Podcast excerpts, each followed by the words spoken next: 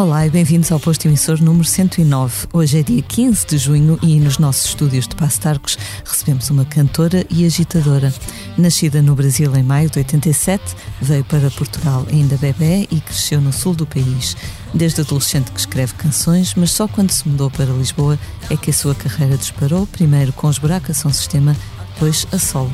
Bom dia, Blaia, como estás hoje? Bom dia, estou bem, obrigada.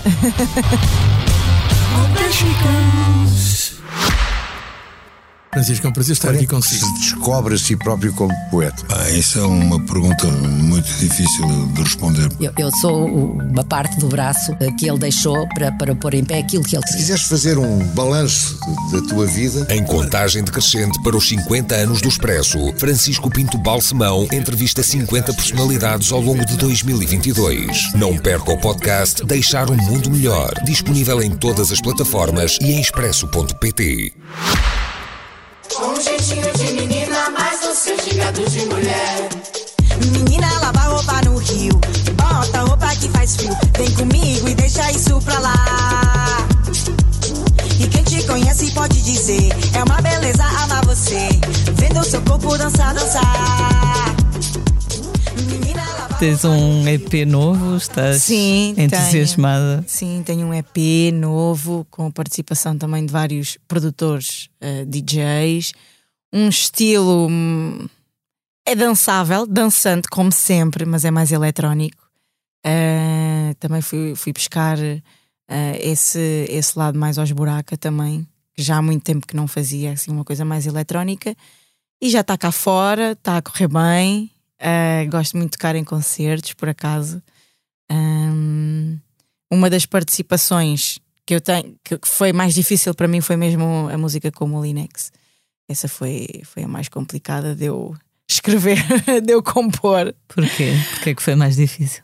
Hum, pá, era um, é, é um beat estranho, entre aspas, que eu não estava mesmo nada habituada. Ah, e então quando ele enviou foi mesmo, ok, ouvi, pensei, "Ah, não consigo fazer isto. Passou uma semana, passaram duas, passaram três. Eu já estava mesmo a desistir de fazer a música.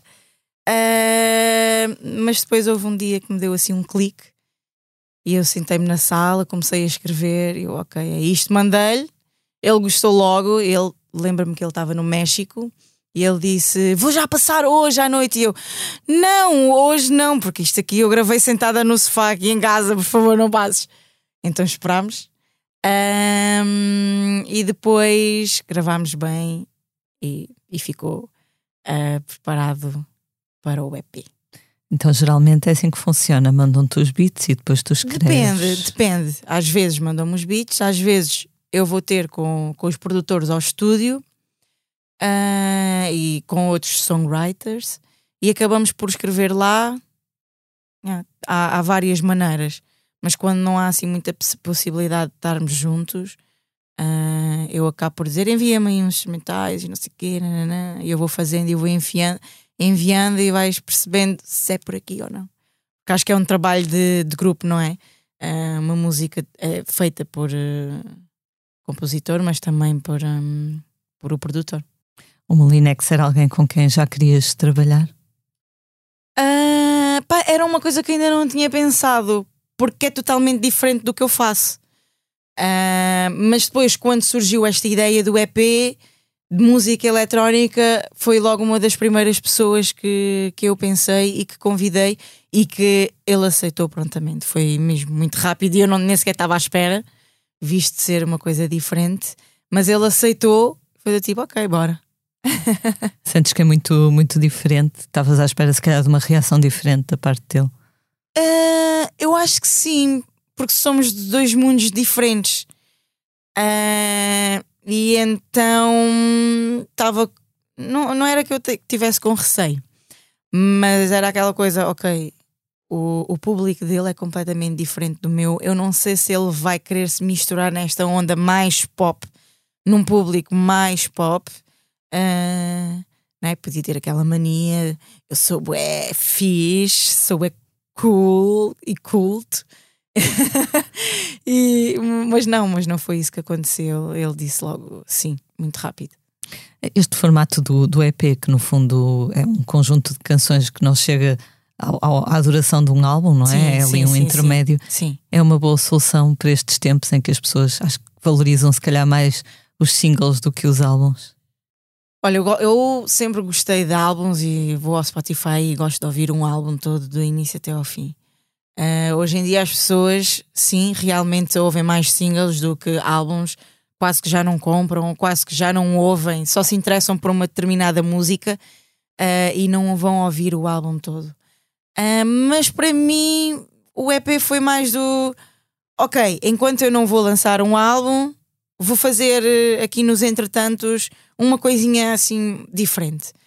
Não foi por causa de, de ser uh, menos músicas nem nada disso, foi mesmo para ser uma coisa diferente antes do álbum, que, que já tenho algumas músicas e que vou continuar a fazer. Foi assim nos entretantos. E também para teres algum material novo agora para, para os concertos. Sim, é? sim, sim, sim.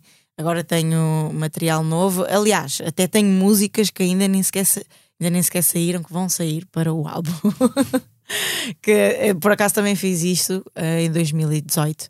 Já estava a tocar as músicas do álbum que saíram só em 2019. Uh, e desta vez também vai, vai ser assim. Eu quero que o meu álbum saia ainda no final deste ano, mas tudo o que é relativo à música, nós nunca sabemos o que é que vai acontecer. Se vai ser este ano, se vai ser para o ano, nós nunca, nunca temos bem a certeza Enquanto as coisas não estão bem decididas e feitas, uma música pode demorar mais tempo, um produtor pode dizer que afinal não quer assim, quer de outra maneira, um featuring pode dizer afinal não quero já participar. Às vezes essas coisas acontecem.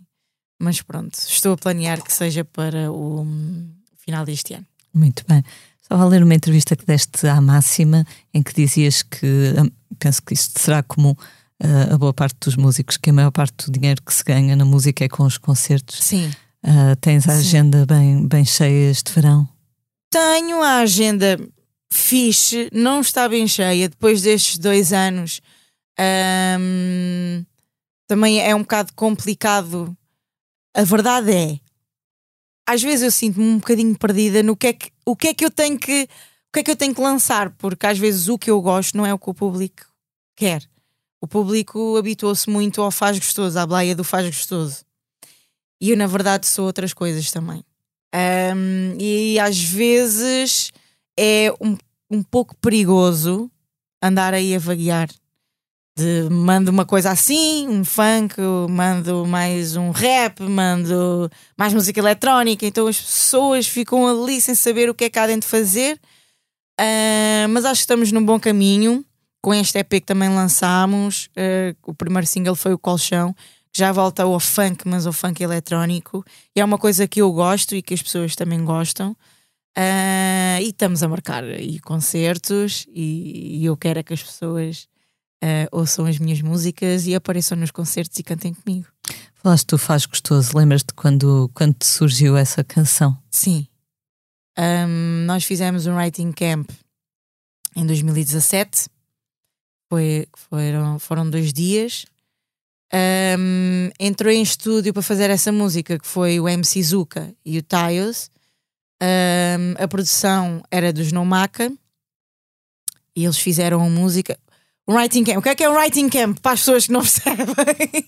um writing camp são dois dias em que são, por exemplo, quatro salas. Em cada sala há produtores e songwriters e cada salinha faz uma música e depois durante a tarde uh, muda-se tudo. Pronto, e depois desses dois dias saem para aí umas 20 músicas. E o Faz Gostoso saiu numa dessas músicas, um, juntamente com outras. E nós, ao início, não sabíamos muito bem qual seria o meu primeiro single. Foi pensado, ok, é o Faz Gostoso, lançámos o Faz Gostoso, era uma coisa que nós não sabíamos como é que ia correr, não fazíamos a mínima ideia, lançámos, correu super bem, as pessoas aceitaram a música muito bem e depois foi sempre, foi sempre a bombar. Uh, a música, primeiro, a primeira produção foi os Nomaca, depois passou pelo Stigo, depois entrei eu também em estúdio, porque eu gosto sempre de acabar as músicas, uh, não gosto que venham logo comigo, uh, logo preparadas, gosto de entrar em estúdio e também fazer boa parte da música. E pronto, fizemos o videoclipe muito, muito simples, muito colorido.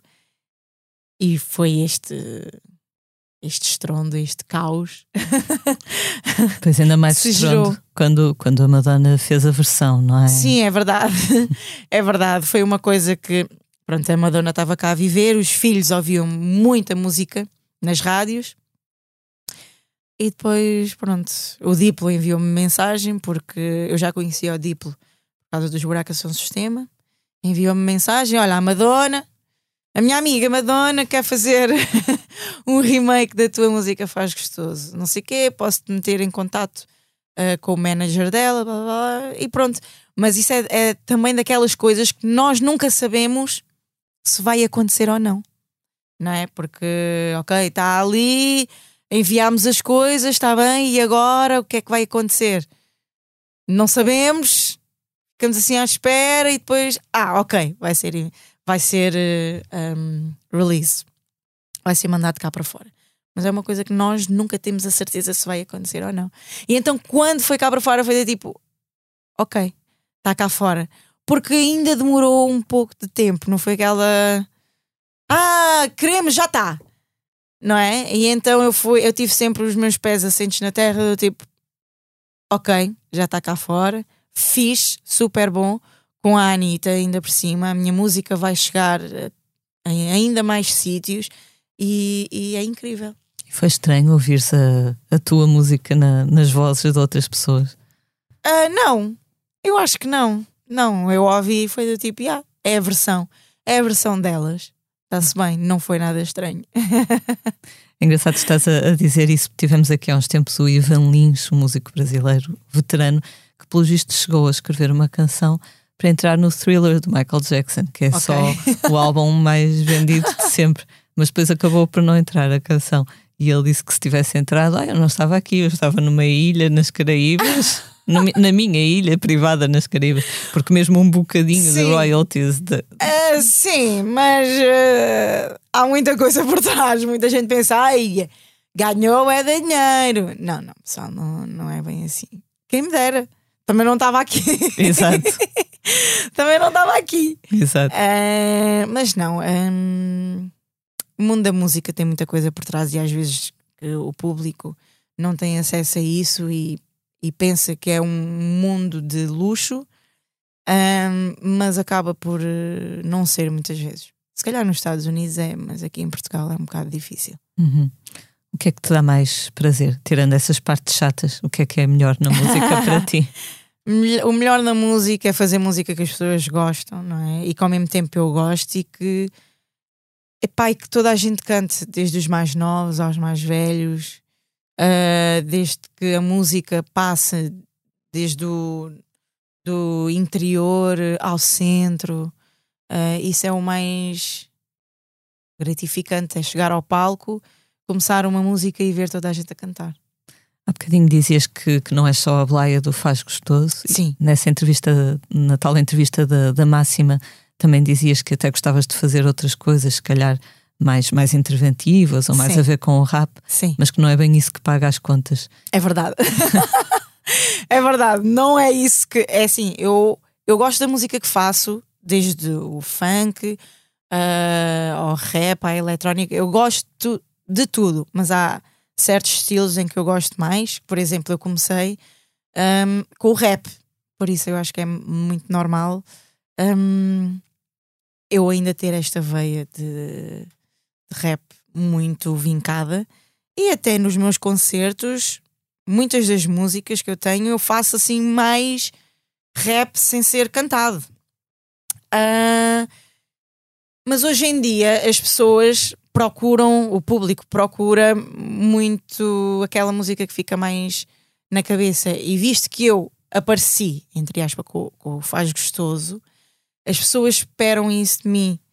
Dança, uh, ritmo, melodias catchy que ficam na cabeça. Um, e se eu vier só com músicas de intervenção, todo aquele público que gosta das minhas músicas mais melódicas, vou acabar por perder. E eu adoro esse público. É uma coisa que, que eu adoro. Eu gosto de chegar em cima do palco e ter esse público comigo. Uh, e então, nas músicas, eu tenho que ter pelo menos para aí uma, duas músicas em que seja mais rap de intervenção. Então, então prometo sempre balançar assim os meus gostos com os meus gostos e os gostos do, do, do público. Quem são os teus rappers favoritos?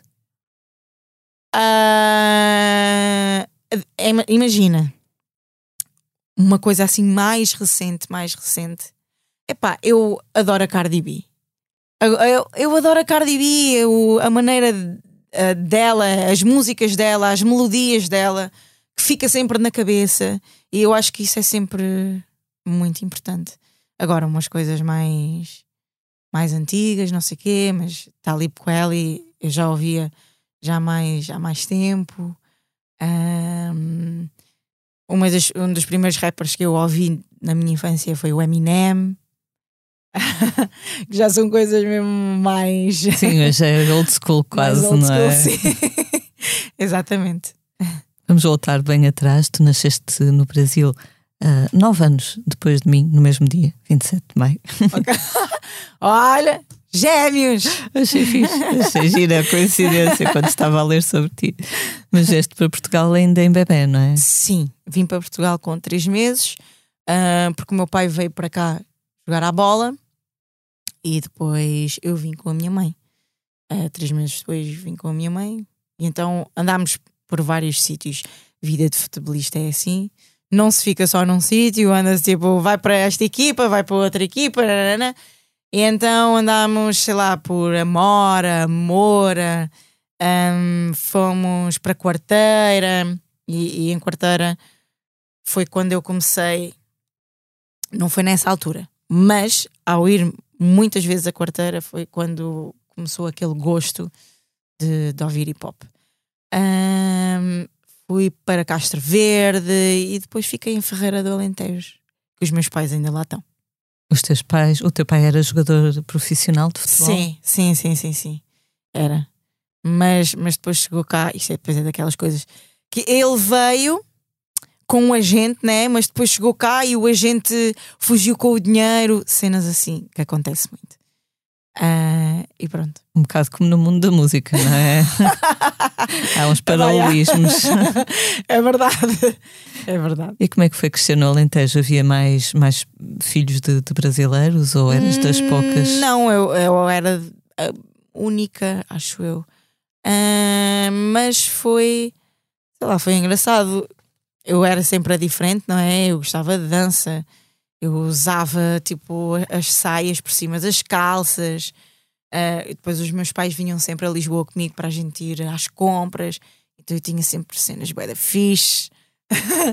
Mas era muito, eh, estava sempre muito envolvida na, na música, em dança e, e no canto. E os teus pais incentivavam-te, não é? Ah, sim! Eu, eu dizia, quero fazer isto. E eles, está bem, vai vai fazer. Até porque eu saí de Ferreira do Alentejo com 16 anos. Fui viver com o meu primeiro namorado, que era rapper. Era e é. Uh, em Sines. E então fui viver para Sines. Eu disse: Olha, quero ir. Eles, está-se bem. Ainda me lembro da altura do Mirk. Tens quantos anos? o nosso sonoplasta está a ser posto em xeque. Ele tem o microfone desligado, mas eu vou revelar aqui essa terrível verdade. Ele tem 28. 28. Ah, mas já, já apanhaste o Mirk assim, já a morrer. Já. mas pronto, na altura do Mirk, em que havia muitas salas, não é? Uh, e uma das salas é o Hip Hop Tuga, coisas assim, onde, onde eu conhecia da Mabete. Os meus pais traziam-me para Carcavelos que era onde ela morava, para fazermos música. E, e pronto, e então estava sempre, os meus pais estavam sempre envolvidos uh, em tudo o que eu fazia. E eles não acharam estranho sair de casa aos 16 anos? Pá, não, não. Mas eu tipo, pá, também o, o namorado era rapper e era uma coisa que eu queria fazer e ele está-se bem. Já tinha feito dois cursos de dança de, para ensinar também hip hop. Então, vai lá. Eu, pronto, fui desalmada. fui desalmada e foi aí que eu fiz o meu primeiro EP. Fiz o meu primeiro EP que se chama Número 1. Um. Muito interessante. Mas lançaste na net? Ou... Lancei, lancei na net e também tinha, hum, tinha CDs. Ainda há pessoas que fazem coleções de CDs e ainda têm o meu EP. E já nem sei que músicas estão lá. Não faço a mínima ideia. Tenho muita curiosidade. Mas, mas, já, mas já não faço a mínima ideia. Eu li que tu começaste, sempre gostaste de dançar, Sim. mas também de escrever. Sim. Escrevias canções em adolescente. Sim. Que tipo de canções é que tu fazias, lembras-te? Sempre foi no, no registro do rap? Sempre foi, sim. Okay. Sempre, sempre foi. Eu lembro-me ter, quando eu já estava a namorar com, com este rapper, uh, eu lembro-me ter um dossiê em que eu escrevia palavras em crioulo também estava muito a cena do crioulo, estava na moda e eu, ok, tenho que aprender crioulo. E então escrevia palavras em crioulo para meter nas músicas, mas depois não metia. Porque não percebia, a verdade, não fazia sentido. Mas lembro-me muito bem de, de fazer essas coisas. E então, desde muito nova, já começava a escrever. Escrevi, escrevi sobre o meu cão que tinha. Ele tinha.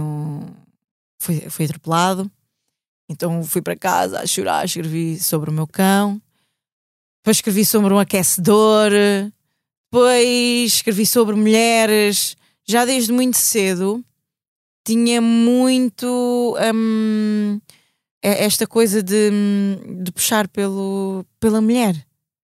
Não sei porquê, não faço a mínima ideia. Nunca tive assim os meus pais que me incentivassem para isso, a não ser relativamente ao trabalho, ao trabalho da minha mãe e do meu pai, que era, estavam sempre a trabalhar, ia sempre a dar no, no duro. Talvez por isso uh, eu sempre tive aquela vontade de escrever sobre, sobre mulheres. Então, yeah, era, era muito rap de intervenção. Porque no fundo muitas vezes há aquela ideia de que as mulheres são, e às vezes são más umas, contra as, umas com as outras, sim, não é? Sim, e com, sim, demasiado competitivas e uh, rivais entre si. Mas uh, eu acho que antes, e eu acho que mais antes, acho que éramos mais, mais juntas. Hoje em dia, também por causa das redes sociais, as redes sociais também vieram transformar o mundo todo e o mundo da música principalmente. Um, epá, e também a maneira como cada pessoa expõe os seus comentários é, é muito mais fácil de chegar uma imagem, chegar milhares de pessoas, não é? Como antes não era bem assim, antes, antes era um, um núcleo muito pequenino e que tentávamos todas subir uh, ao mesmo tempo. E ao mesmo tempo também, não sei, imagino que para as crianças e adolescentes seja bastante diferente, porque com os telemóveis, as câmaras nos telemóveis, Sim. há uma percepção eh, constante da própria imagem que nós não tínhamos, não é? Quando éramos crianças. Sim. Nós estávamos sempre sim. a tirar fotos, não. Uh, sim, hoje em dia, hoje em dia um, os mais novos um, têm uma tendência de perceberem o que é que eles são uh, em via das outras pessoas e não se encontrarem elas próprias. Ou seja, como estão no, no telefone, veem muito ah, quero isto, quero isto, quero igual, nananana. e então eles deixam de ser elas próprias para passarem a ser o que estão a ver, o que gostavam um, de ter e não procuram no seu interior o que, o que realmente gostam, o que querem. Yeah, estamos, é, é muito profundo. Não. Não, não, não. Isto é muito. Faz todo sentido. Já sentes essa, essa preocupação com a tua filha? Não, ela não vê telefones, ela não vê, não vê nada disso. Mas, por exemplo, a cena do cabelo liso. Quero o cabelo liso, mas por, por que raio queres o cabelo liso? Assim, olha o cabelo da mãe, olha o meu cabelo.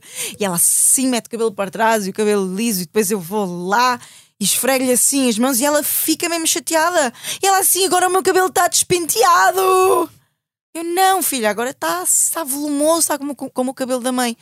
E ela nem sequer vai à, à internet, mas é o que ela vê né, diariamente uh, ao seu redor com as outras crianças e também com outras pessoas. Viste aquele vídeo que estava ontem a circular da filha da, da Beyoncé? O Jay-Z assim Ah, a abraçá-la. Há ela, os "Not dois. é, hair." é. Eu por acaso vi, vi umas fotografias no Twitter. Uh, o vídeo não vi, mas vi as fotografias. Ele e dá-lhe assim- um abraço e ela, not my hair. Ah, sério? Tipo, não me estragues o cabelo.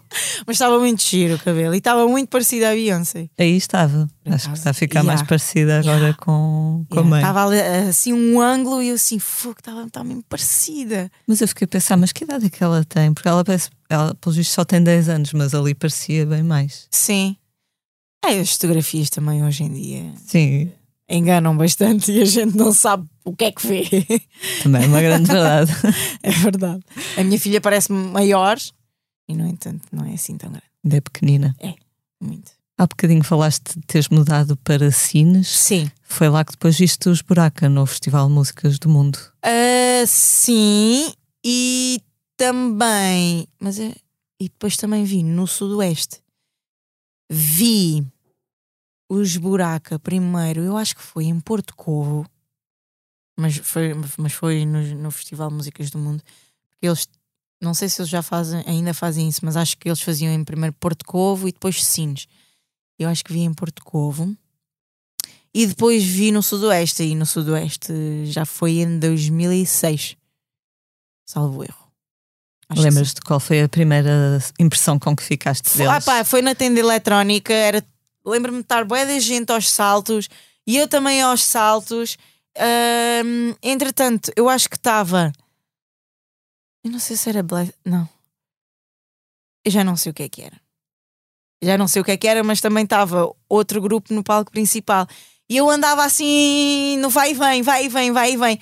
Mas lembro-me dos buracos ser tipo uma cena. Muita energia, luzes, saltar. Mas nunca pensei em fazer parte. Foi uma. Nem, nem me passou pela cabeça. Era uma coisa que nem sequer tinha nos meus planos. E como é que depois eh, aconteceu?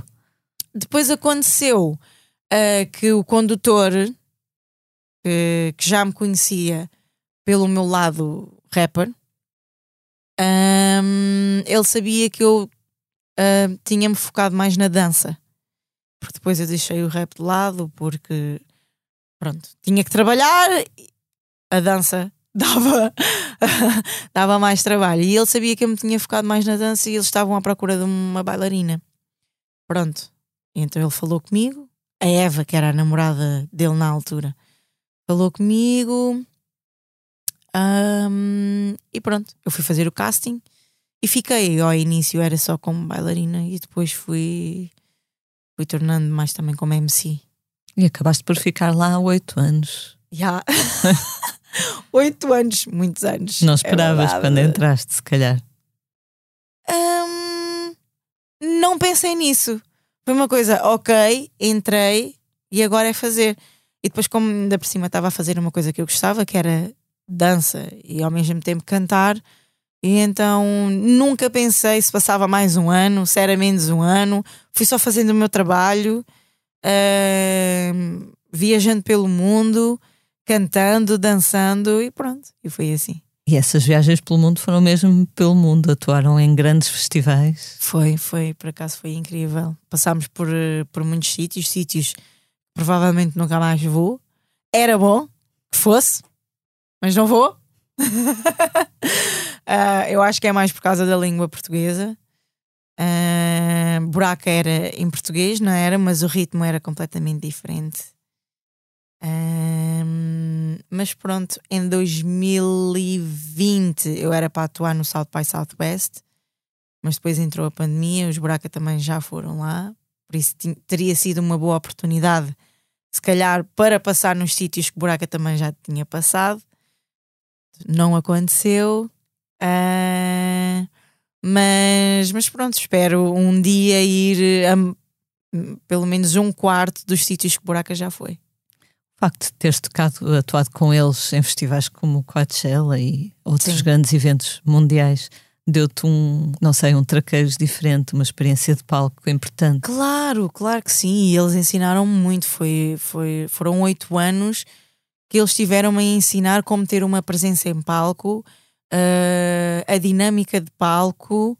Aliás, o, o meu alinhamento do concerto é muito de influência do alinhamento dos buraca.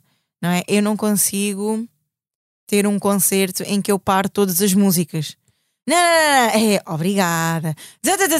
Não, não, não. Eu não consigo. Eu tenho que ter blocos. Os buraca também tinham blocos. Bloco 1, bloco 2, bloco 3. Em cada bloco tinham três músicas, quatro músicas, tre- eh, duas, cinco. E eu tenho que ter assim. Uh, tenho mesmo, o meu concerto é dividido para ir por três ou quatro blocos. Um, e eu falo entre esses blocos, falo para aí duas vezes porque os buraca fizeram-me ter esse gosto assim de a nível de concerto. Tu eles Deste agora um concerto recentemente aqui no, no Festival da FNAC, Sim. no, nos Jardins da Torre de Belém. Sim, Correu bem. exatamente. Correu super bem, não estava nada à espera. Ahm, as pessoas que vinham, os artistas que vinham antes de mim, eram artistas muito mais calmos, de guitarra, e eu estou. eu não sei o que vai acontecer. E depois, antes de mim, também foi o Rui Veloso, e eu, eu não sei o que é que vai acontecer. Este público todo não é o, o público que está habituado ao meu tipo de música, mas foi incrível. O Rui Veloso acabou, as pessoas foram-se embora, porque o público do, do Rui Veloso era mais famílias e pessoas mais velhas e não sei o quê. Quando eu entrei em palco, estava cheio, eu fui do tipo, isto é incrível, afinal eu consigo. Às vezes eu preciso destas coisas para me mentalizar que realmente eu consigo. Coisa tipo, isto é incrível. O pessoal todo foi-se embora, veio um público completamente diferente, jovem. E o pessoal estava a curtir, a dançar, os braços no ar. Foi incrível, foi muito bom. Ainda tens esses momentos em que precisas de, de algo para te mostrar que Claro, claro, claro que sim. Eu acho que todos os artistas também, também precisam disso. Às vezes há aquela insegurança ah, e então precisamos daquele clique. Ah, ok, vou respirar. Vai correr tudo bem. E ah, afinal faço bem o meu trabalho. Na, na tal entrevista que, que eu estou sempre a citar, que foi feita pelo Tiago Maneia, Uhum.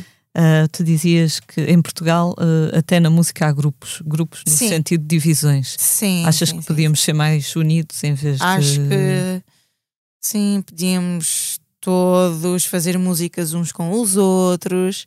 Acho que seria engraçado. Mas sim, eu, na minha opinião, existem o- este grupinho de música que só faz músicas, fazem featurings uns com os outros. Este grupinho de música que só faz featurings uns com os outros. Ahm, e depois elevam-se uns aos outros e, e deixam muitos artistas ahm, bons também de dança, hum, assim postos de parte. Mas é o que é. Eu acho que também acho que deve existir isso em todo o mundo. não é? Um país. Eu não tenho o meu grupinho porque eu não tenho paciência. Na verdade, vou ser muito sincera, não tenho muita paciência para andar assim. Eu quero ser amiga de todos, mas não dá. No Brasil, por acaso, ah, há há muita a tradição de todos quase colaborarem com todos, Sim. não é? independentemente do Ah, género. yeah, eu acho que sim. Acho que dá mais, há, há mais essa abertura para fazerem isso. Pá, não sei, mas também aqui o estilo musical acaba por ser muito o mesmo. O Caetano Veloso, acho que já cantou com a Anitta, por exemplo. Sim, sim, sim, sim, sim, sim. Acho que essas coisas são sempre, são sempre interessantes. Qual é a tua relação com o Brasil? Ainda costumas, tens lá família, costumas lá Tenho. ir? Tenho família, é assim, eu cá em Portugal tenho os meus pais, tenho uma tia, tenho uns quantos primos. Depois o resto está tudo no Brasil. Ah, o resto dos primos todos, os restos dos tios, porque eu tenho uma data deles, ah, a avó, está tudo ainda no Brasil. Eu gostava de ir ao Brasil mais vezes, Uh, mas sempre que tenho férias não é o meu local de eleição para ir passar férias, mas gostava de lá ir, sim. E eu adoro o Brasil, eu gosto muito do Brasil e gosto de música brasileira, gosto da vibe dos brasileiros, uh, muito, sempre muito felizes, muito bola para a frente. Mas sentes-te mais portuguesa ou mais brasileira? Um, o meu sangue é brasileiro, não é? Mas, mas eu cresci com os ensinamentos portugueses, com, com a cultura portuguesa. Então é um misto. Entendi? Então faço assim, faço assim misto. Por isso é que os meus concertos são sempre assim a dançar, uh, com movimento. Yeah. Às vezes cantas com sotaque de Portugal, outras vezes com Sim, sotaque do muitas Brasil. pessoas dizem-me assim: ah, mas porquê é que tu cantas com sotaque brasileiro? Pessoal, porque eu nasci no Brasil. Mas mesmo que eu não tivesse nascido no Brasil, se eu quisesse cantar com sotaque brasileiro, eu cantava com sotaque brasileiro. Há tantos artistas, não é? Que cantam com. que, eh, que cantam em inglês, que são espanhóis, ou que são ingleses, mas cantam em espanhol. Que, por exemplo, o caso da Anitta, que é brasileira, mas canta em inglês e canta em espanhol, canta no que ela quiser. É exatamente a, a, música hum, é universal e o que interessa é que a gente passe a mensagem da melhor maneira possível e que chegue uh, lá uma, da maneira que toca as pessoas, seja em que língua for. E a tua mensagem acaba por passar. Já te vi em algumas entrevistas a dizer que ficas muito feliz quando recebes mensagens por exemplo, pessoas que dizem que tu lhes deste coragem para elas fazerem alguma coisa. Sim, sim, sim. É, é isso é muito interessante porque ah, o ano passado eu, por exemplo, lancei uma música que se chama Ok, uh, que era uma balada. E então havia muitas mulheres que me mandavam mensagem a dizer: Eu não consigo ouvir esta música porque começo a chorar e essas coisas, ou até mesmo fotografias que eu posto um, nas redes sociais.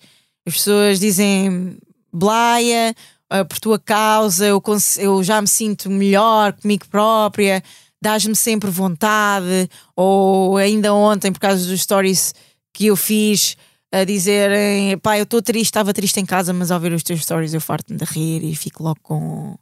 Fico logo com, com outra energia e isso é sempre é sempre muito bom. Essa é a parte boa, não é? Das redes sociais, sim, as sim, mensagens é simpáticas. e também de, das nossas coisas chegarem até ao infinito e mais além. Também é uhum. é muito bom. É uma parte, uma das partes boas das redes sociais. Tu és muito, muito aberta, muito honesta sempre na, nas redes sociais, sim. falas sem pudor de sexo, também já escreveste um livro de contos eróticos. Exatamente. Uh, achas importante falar sobre, sobre sexo? Ainda há muito tabu uh, ao redor desse tema? Acho que é sempre importante uh, falar sobre a sexualidade, sobre sexo, porque durante, durante maior parte dos anos, não é? a mulher foi vista como só um objeto sexual e não como uma hum, força, uma, um, um, ser humano que também gosta de sexo e também o faz e que está tudo bem falar sobre isso. Um, ontem também fiz uns stories. Eu posso dizer uns malcriados aqui? Posso. Mas é Cona. Já saiu, já foi. ontem, ontem um, alguém mandou uma mensagem a dizer: Ah, uh, vai, mas é trabalhar, uh, andas aí a dar a cona. E eu disse, e depois eu fiz um story, sim, eu, sim, eu dou a cona porque é bem da fixe dar a cona. É bom dar a cona. É tudo ok, aquelas pessoas que não gostam, não é? Há pessoas que não gostam e está tudo bem. Mas também é fixe dar a cona e dizer que é bom. Pronto. Uh, e então recebi esse, esse comentário ontem. Eu acho que é importante dizer esses pormenores e que está tudo bem e levá-lo sempre para o lado da brincadeira. E depois recebi outro comentário de uma senhora mais velha a dizer: Ai, isso numa mulher fica mesmo feio dizer essas coisas. Porque numa mulher, num homem já não é feio? Então essas coisas assim. Eu disse assim: não, interessa é a maneira que cada pessoa inter- eh, vai interpretar. Eu a dou, eu dou ao meu namorado e dou, e é muito bom dar. E é bom Em sempre. querendo, não é? Exatamente, e é sempre importante dizer que é bom, está tudo ok, está tudo ok em dar e a mulher dá. Pronto. É É engraçado como, como ainda há esse, esse estigma, não é? O homem a falar é um garanhão, Sim, a sim. mulher. Exatamente. Fica feio. sempre mal. Um arroto, ou gritar, ou não sei o quê. Fica- diz- dizem sempre, na mulher fica mal. Nunca dizem o homem que fica mal. Mas também é curioso porque, no fundo, o- a vida sexual de uma pessoa é algo que não implica na vida de mais ninguém, a não ser Sim, da sim, pessoa sim. com quem a partilha. Sim. Mas, mas ainda faz confusão, não é? Seja, sei lá, um homossexual, porque é que o facto daquela pessoa ser homossexual, o que é que isso implica? Que é que isso prejudica a nossa vida, não é? Hum, epá, é um, mas é uma coisa que as pessoas têm sempre na cabeça. Hum, é o dar opinião. E lá vem outra vez as redes sociais. Uh, é um poço de opinião, de opinião hum, infinita que toda a gente dá a toda a hora, hum, como quiser, sem mostrar a cara. Pronto. E arranjaram essa maneira. E é o que é. Para terminar esta primeira parte, eh, só voltando um bocadinho atrás, a Sim. dança. Tu lembras-te de dançares desde, desde criança? É uma coisa que, que está Sim, contigo desde sempre. Sim, desde pequenina que eu já andava na ginástica, os meus pais levavam-me à ginástica, depois entrei para o externato e havia lá grupos de aeróbica, era um, um aeróbica hum, tipo pop, sei lá, tipo funky, funk, não sei, não é funk de tchum tchá tchá tchá, não, era funky. Ahm, e pronto, e então desde o quinto ano que nós fazíamos ah, apresentações de aeróbica. E então, pronto, foi crescendo, crescendo, crescendo. Ah, este lado da dança. E depois fui para o liceu. Fiz o meu grupo de dança no liceu, onde atuávamos nas escolas, participávamos no desporto escolar, conhecíamos muita gente. E então, pronto, tive sempre esse meu lado dançável. Danças todos os dias? Não, não danço todos os dias. Às vezes gostava de me lembrar e dançar todos os dias, mas não danço todos os dias. Só que fazia muito bem dançar todos os dias, nem que fossem 5 minutos. Meter a música de manhãzinha, logo porque a dança ativa aqui todos os músculos ah, e manda umas, umas coisas co- acho que é para o Mas cérebro hormonas. manda umas cenas para o cérebro pessoal e, yeah, e faz com que a boa disposição apareça. Outro dia estava a ler um, um post de uma, de uma promotora musical do, do meio que agora se dedicou ao yoga e ela dizia que desde criança, que eu perguntei-te isto porque lembro-me desse post, que tinha, sempre tinha adorado dançar, ah, mas a partir do momento em que começou a ter consciência da imagem dela e da opinião dos outros sobre a imagem dela, que tinha ganho vergonha e só mais tarde é que voltou a Ah, recuperar esse prazer. Não, não, não, não. Eu sempre fui muito. Bora lá! Sempre a bombar, sempre a dançar. Sempre gostei de me ver a dançar. ah, sempre gostei de meter ah, outras pessoas a dançar, a explorar o corpo. Ah, eu tinha um projeto que era o PEC Five Bundas, onde eu ia à casa das mulheres e ensinava a elas ahm, como ensinava os movimentos pélvicos que são muito importantes ah, para as mulheres. Pá, e então elas adoravam toda aquela uma hora e um quarto. E os teus filhos também gostam de dançar já? Sim, gostam muito de dançar. A Lau adora dançar. E o Theo, o Theo já começa assim, ouve música. Eu já nem sequer consigo, vou metê-lo a dormir.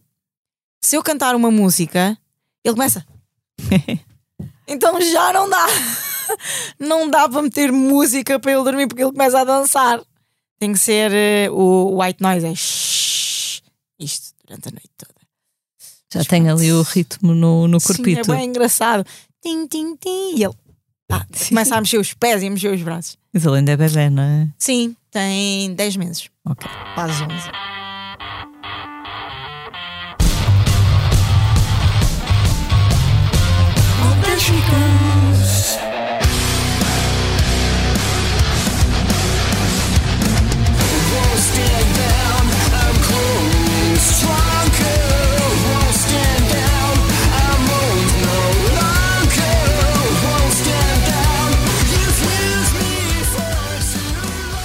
Vamos agora falar do tema da semana. Os grandes festivais estão de volta a todo vapor. Depois do nosso Primavera Sound no fim de semana passado, vem aí o Rock in Rio Lisboa. Pela primeira vez desde 2019, o festival volta a realizar-se no Parque da Bela Vista ao longo de dois fins de semana. Este sábado passarão pelos muitos palcos do Rock in Rio bandas e artistas como Muse, The National, Liam Gallagher, Chutos ou Linda Martini. Os Muse, cabeças de cartaz do primeiro dia do festival, vêm substituir os Foo Fighters que tiveram de cancelar a digressão depois da morte do baterista Taylor Hawkins. No domingo, dia 19, tocam no Rock in Rio Black Eyed Peas, Ellie Goulding, Ivete Sangalo, Bárbara Tinoco e muitos mais. No Palco Mundo, que é o maior do festival, a música começa às 5 da tarde, mas nos outros espaços há animação a partir logo das 2 da tarde. Blaia, já atuaste no Rock in Rio com Sim. Buraca, também a solo. Sim. Já foste feliz no Rock in Rio? Já fui feliz, sim, e espero vir a ser eh, um dia no palco principal. Vou fazer por isso. Mas, mas sim, já estive lá com buraca, já estive a solo, também já estive no Brasil, no Rock in Rio Brasil, com buraca e a solo. Ah, e é sempre e é sempre muito bom. Tá. Uma experiência boa. Dá-te pica tocar nesses festivais grandes? Claro, claro, dá-me dá sempre pica uh, tocar para muita gente. E, e a cena dos festivais fixe é que depois há muita gente que não conhece o teu trabalho, mas como está no festival para ver outros, outros artistas, acabam por ver o teu, e então meio que mostras a tua música a outras pessoas que não faziam a ideia de, de quem tu és. E isso é muito fixe. E tens conseguido adaptar-te bem agora a este tempo, não é bem pós-pandemia, porque a pandemia ainda não acabou, mas Sim. enfim, eh, ao contacto com, com muita gente. Ah, eu consigo. Eu sou uma mulher que, me gosta de, que se gosta de adaptar. E tu? Olha, estive no Sem nosso gêmeos. eh, também, mas no Primavera Sound senti-me um bocadinho, como dizer, atrofiada. De muita gente. Sim, É assim, a é primeira uma coisa. transição. A primeira é uma coisa. transição. A primeira coisa que. Imagina, eu entro. Quando eu entro num sítio com bem da gente, digo assim: vou apanhar Covid. é a primeira coisa que eu penso. Mas depois está-se bem, ainda não apanhei, está tudo bem. Ah. Já apanhei uma vez, no ano passado. Mas não foi por estar eh, num festival, nem nada disso. Ahm, mas de resto, de resto, está-se bem. Eu adapto-me e gosto destas coisas. E esqueço-me, digo assim: vou apanhar Covid. Dou 10 passos e já, já me esqueci. Já estou, uau! Já estás aos abraços, sim. Eu não gosto muito de abraços, mas, mas já, estou lá aos saltos. Muito bem. Por isso, está-se bem, gosto muito de festivais e espero bem que as pessoas não tenham esse receio. Ahm, e o facto de, de terem essa fobia agora têm que se habituar, é o hábito. Claro. Com o hábito, voltamos a ser normais. Como dizia outro dia um- uma cantora que eu entrevistei, como é que era? Nós somos todos sobreviventes e todos aprendemos a adaptar-nos, no Sim. fundo, não é? Sim, tem É mais uma, mais uma. mais uma adaptação, é verdade. Entretanto, esta sexta-feira, dia 17 de junho, chega às bancas uma edição em papel da Blitz. É uma revista de 100 páginas dedicada ao regresso dos festivais. Tem entrevistas, artigos longos e toda a informação prática sobre a temporada de música ao vivo que agora se inicia. Blay, enquanto espectadora, pensas ir a algum festival? Ah, pá, vou ao Rock in Rio.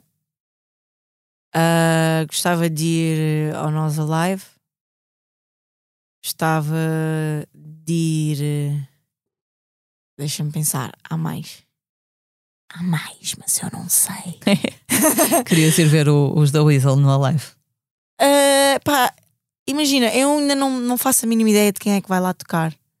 Mas gostava de ir e estar. é Assim, o meu namorado ele gosta mais da cena do rock e da cena assim mais intelectual. E eu gosto também de ir com ele e ver as coisas que ele gosta. Porque para mim estou a, a meter informação nova na cabeça. Ahm, por isso, eu gosto de ir aos festivais para ir e ver e ver coisas novas. É isso. O Mel Sudoeste está muito longe. Está muito longe. Não vai, Vou pegar no carro e ir, só se for para tocar. É o, o roteiro, por enquanto. Sim.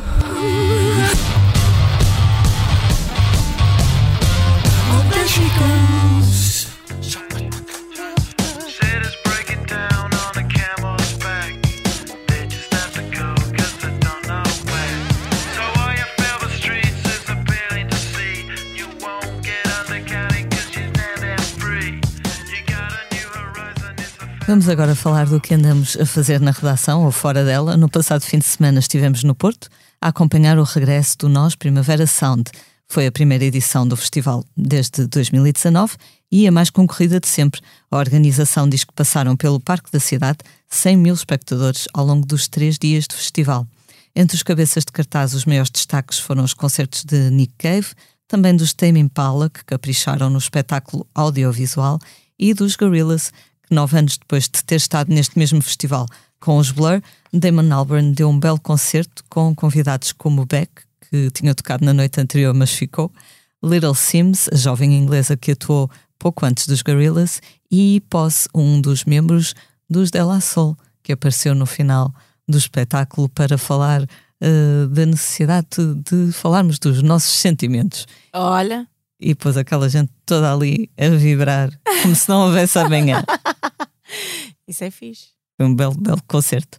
Foi um fecho em grande para um festival que se realiza no Porto há uma década e que este ano atraiu pela primeira vez mais público estrangeiro do que português. Segundo a organização, 60% dos espectadores eram de países como Espanha, Inglaterra ou França. Hum. O Porto estava ali muito internacional. É verdade. E isso é fixe.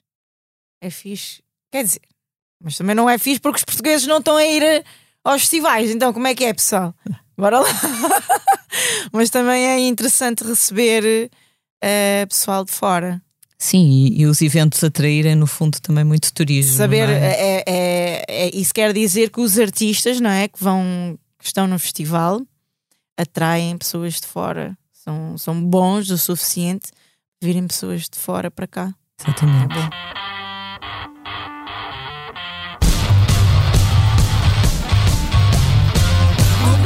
É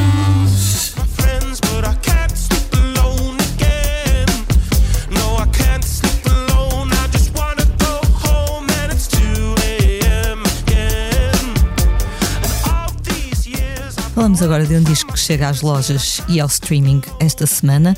Trata-se de Life Is Yours, o sétimo álbum para os ingleses Falls, conhecidos como uma das bandas indie rock mais populares da sua geração. Os Falls têm também uma costela mais dançável e é essa faceta mais eletrónica que eles exploram em canções como 2AM ou Looking High.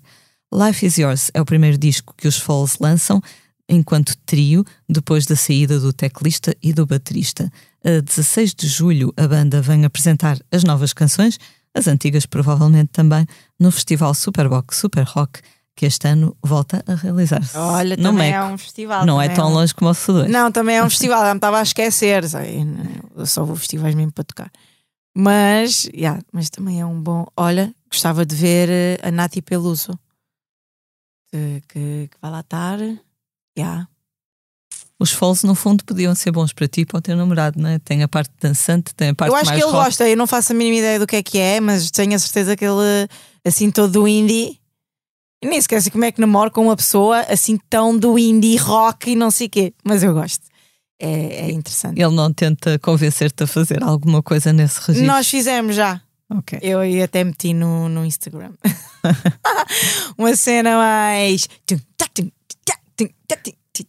Assim.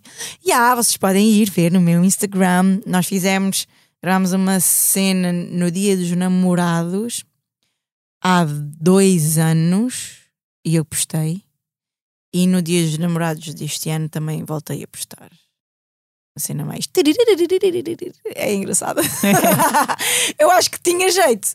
Se por acaso deixar esta, esta vertente aqui, este estilo mais funk pop, acho que vou ir para o indie, indie eletrónico. Muito bem.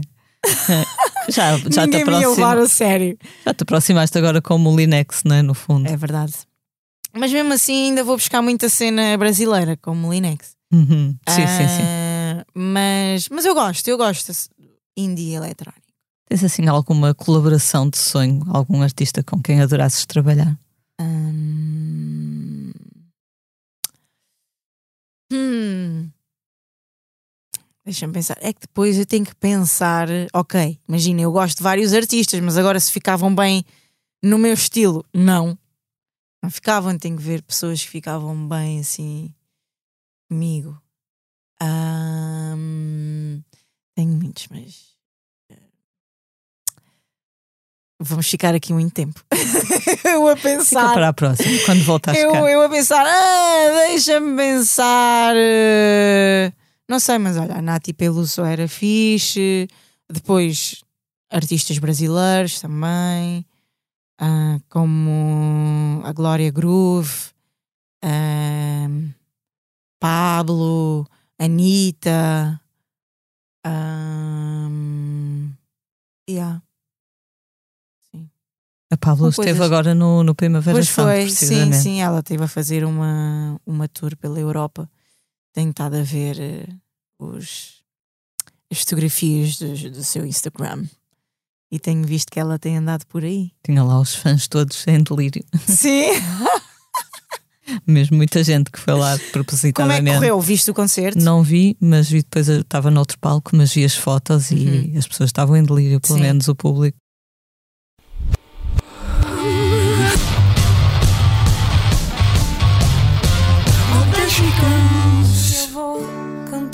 Atrás. Hoje eu falei pra mim, jurei até que essa não seria pra você. E agora é. Hoje eu falei pra mim, jurei até que essa não seria pra você. Vamos agora falar dos concertos dos próximos dias. Esta quinta-feira, dia 16, os Pluto de Manel Cruz tocam em Aveiro. Também na quinta-feira, a brasileira Clarice Falcão toca no Teatro Sá da Bandeira, no Porto. Na sexta estará no Capitólio, em Lisboa. No sábado, dia 18, Rodrigo Leão toca no Teatro Aveirense. O brasileiro Arnaldo Antunes toca em Serpa, no Alentejo. No domingo estará no Convento de São Francisco, em Coimbra. Na segunda, no Teatro Maria Matos, em Lisboa. Este fim de semana, como já falamos, acontece também a primeira ronda do Rock in Rio, com Muse, The National e Chutos no sábado, Black Eyed Peas, Ivete Sangalo, Ellie Goulding no domingo. A festa continua no outro fim de semana.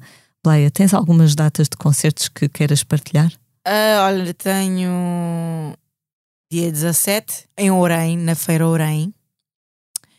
Ahm, e depois, quem sabe, não vai aparecer no dia 19 no Rock in Rio. Não sei. Ah, é? Não Uma aparição sei. surpresa. Não sei, vou deixar aqui a dica. Ahm, e depois, epá, eu não faço a mínima ideia das minhas datas, mas podem passar pelas minhas redes sociais, podem me enviar uma mensagem que eu vou dizer, ah, porque depois eu agora só tenho em julho, vou ter dia 17 de junho, depois só tenho em julho, mas não sei as datas. Tu ao vivo tocas com, com banda, com DJ? Sim. Toco com banda, toco com um guitarrista barra teclista, toco com um baterista e três bailarinos. Ah, nem vejo o meu concerto sem banda. Gosto, gosto muito da, da força que a banda dá, dos arranjos ah, e desses pormenores que pronto, que sozinha com um DJ acabava por, por não ter. Gosto muito. E é bom estar de volta na estrada com, com humanos, não é? É verdade. Depois É daquele tempo fechados. Sim, é verdade. Eu, eu tive em, em dois anos tive para aí quatro concertos. Ah, tive um concerto, acho que foi em 2020 e depois três concertos em 2021. Se agora voltámos à, à estrada ah, e é muito fixe sentir aquela cena outra vez. ahm, de ir de, de carrinha, estar no hotel, esperar. Não gosto muito de esperar. Ah, uma das coisas que a pandemia não fez fixe é que é assim: eu agora, a partir das 11, para mim, tocar às 11 para mim já é bem da tarde. Para mim já é bem. Ei, eu vou tocar às 11, o que é que eu vou fazer até às 11? 9 e meia, 10 é a hora Tá ideal. bom. Yeah. É a hora ideal. Uh, mas eu sei que vou começar a tocar mais tarde, mas é sempre, é sempre muito, é muito bom ter, é ter estas coisas, os ensaios, um, a subir ao palco. Mesmo as próprias viagens, não é? Nós fomos agora para o Porto e eu pensei, uau, que fixe, não é? Mas é sempre as primeiras, mas são as primeiras, porque depois, a partir sim. da vigésima, sim, sim. Já, já começa Lá a para enjoar. O, para o final do verão, o entusiasmo já esmorece. É verdade, é verdade. Mas é, é sempre bom começar esta, esta vida que a gente tinha antes. A vida que escolhemos, não é? Como diria Tony. Sim, sim. E é perfeita. Ainda por cima estou a fazer o que eu gosto, com pessoas que gosto. É maravilhoso.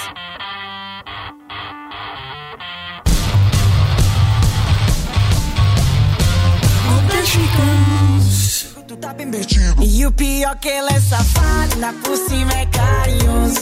Ele faz tão gostoso, ele faz tão gostoso. Por isso que ele não se casa, na minha casa é perigoso. Porque ele faz tão gostoso, ele faz tão gostoso. Chegamos assim ao final de mais um posto emissor. Muito obrigada, Blaia, por teres obrigada vindo eu. até cá. Foi um prazer. Eu sou a Lia Pereira, os temas de abertura e conclusão são da autoria de Legendary Tigerman, a edição multimédia esteve a cargo de João Martins. Como é hábito, vamos finalizar com uma leitura. Blaia. Então é assim, quando disseram, ah, uma, tens que ler uma coisa qualquer. E eu, ai, ai deixa-me procurar aqui um poema, um verso, porque eu tenho que parecer minimamente inteligente. Mas depois pensei assim, é pá, não. uh, não, não vou dizer uma coisa que não percebo nada, não vou dizer uma coisa uh, que, que seja para pensar, para ficarem a pensar do tipo, uau, que, que deep, foi super. Não. Então, é uma música uh, que é tipo um dancehall, que se chama Blessed, que é da Shansia. Mas eu vou, eu vou ler tipo como se fosse um, um poema. Mas no poema não tem nada. Mas eu acho que é uma coisa muito importante que toda a gente devia fazer isto de manhã acordava e fazia isto. Que era. Isto é em inglês. Pode ser? Pode, claro. First thing in the morning, when I wake up, thank God for life, look in the mirror and say, bitch, I'm the best. Best, best, best, best, way to blast, blast, blast, blast, bitch, I'm the best, best, best, best, way to blast. E é só isto. Que é incrível. First thing in the morning, When I wake up, ok, foda-se. Vou acordar, olho ao espelho, bitch, I'm the best. É, isto é um, um, um, um. Um empoderamento, como se diz um agora. Um mantra. Isto é um mantra incrível. Que eu acho que nós devemos acordar e ter o melhor dia e pensarmos: fogo, eu sou a melhor. Não interessa no quê, mas sou a melhor. Bitch, I'm the best. I'm blessed. Obrigada por mais um dia. Não é preciso ser Deus, eu nem sequer acredito em Deus, mas pronto, ela diz Deus, mas eu nem acredito em Deus. Mas é, é pá, yeah. eu acho que faz todo o sentido. De certeza que isto foi o poema, entre aspas, mais simples de todos que vocês tiveram já aqui. Já te mas... vou contar algumas coisas depois de desligarmos. Obrigada, Blaia. Obrigada. Who